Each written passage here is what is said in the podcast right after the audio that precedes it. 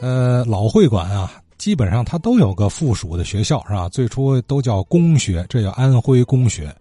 呃，公学就是有义务服有义务的服务于特定人群的这么个含义。之前咱们讲那个大营门山东会馆、山东公学啊，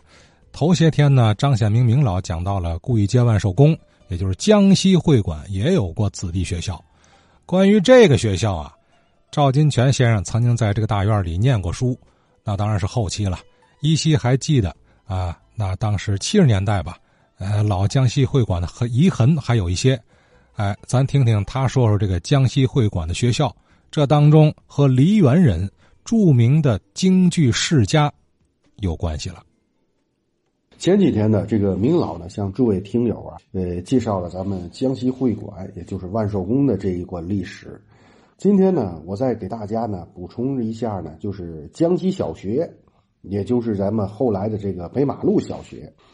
这个天津江西会馆呢，约在这个乾隆年间呢创建，这个在庚子年呢被八国联军呢给烧毁了。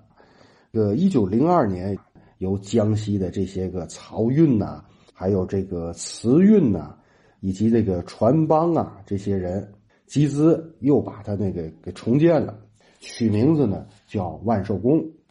这个全国各地的万寿宫啊，我也去过了不少啊。呃，基本上呢，它的前身都是江西会馆。当时的这个万寿宫胡同这个以东，还有咱们这个会馆以西，呃，一共呢得有一百六十七间房子。这个万寿宫胡同呢，哈，也是在这次呢重建这个会馆的时候啊开辟了。呃，它这个院内的建筑结构呢是这样的：有大殿的一座。还有东西酒楼呢，各一中；赵棚池子呢一座，还有戏台，以及呢附属那个用房呢十多间。另外呢，还在记载呢，还有两棵老槐树。另外呢，还在西关外的小哨子口呢，这个李家园呢还有一地，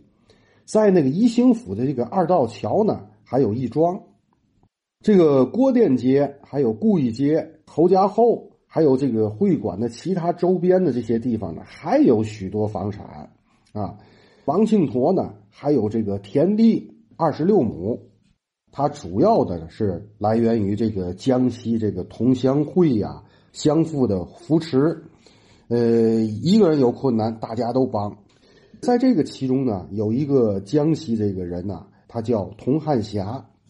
他呢这个毕业于啊天津那个法政学院。他是一所这个中学里的这个国文教师，他的爱人呢是广东人，是吧？叫陈倩颖，呃，他爱人呢毕业于啊天津这个女子师范学校，呃，当时呢在吕京广东小学担任过教员，同时呢也在这个圣公女中呢教外语兼音乐老师，呃，于是呢哈。这夫妇俩就想了，这个仿照这个吕京这个广东中学，还有小学的这个创办方法，哎，这一合计，咱们办一个吕京江西小学完了。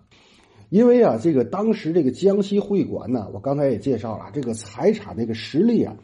也是相当的雄厚，所以他们这个申请呢办个小学啊，是一点问题都没有。于是呢，他们就在这个一九二九年这个秋季啊。选择了一个在法租界这块啊，二十九号叫鼎新里有一个私人寓所，然后在那里呢办起了这个吕京江西小学。这个童汉霞是谁呢？他呢就是这个大名鼎鼎的这个京剧名家这个童芷苓和这个童祥苓他的父亲。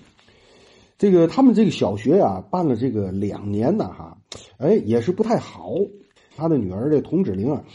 也是经常呢，是在上学的期间呢，偷偷呢去到戏院里头啊看人家演戏去，是吧？这个童汉霞这个夫妇俩一看呢，那办学咱也不太景气，所以呢，与其这样呢，不如咱自己把自己的孩子呢，咱笼络一块儿呢，哈，咱请一些戏曲名家的教师，咱不行再办个童家班，让咱们自己这六个孩子，当时他有六个孩子啊，一块儿咱们学戏就算了。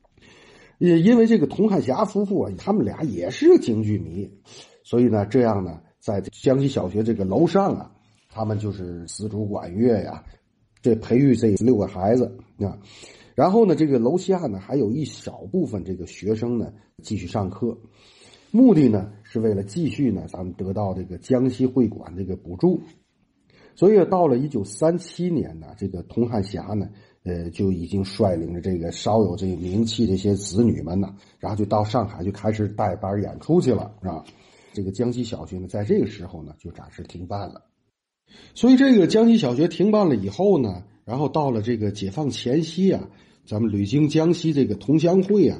召集这个这个江西会馆这个董事啊，这个就研究研究，咱们不行，还得把这个江西小学办起来呀！咱们这么大的这个财财产，对吧？董事会议就决定，把这个江西会馆的全部的不动产呢，呃，充作呢这个继续办这个江西小学。这个着手呢就在这个会馆呢建校。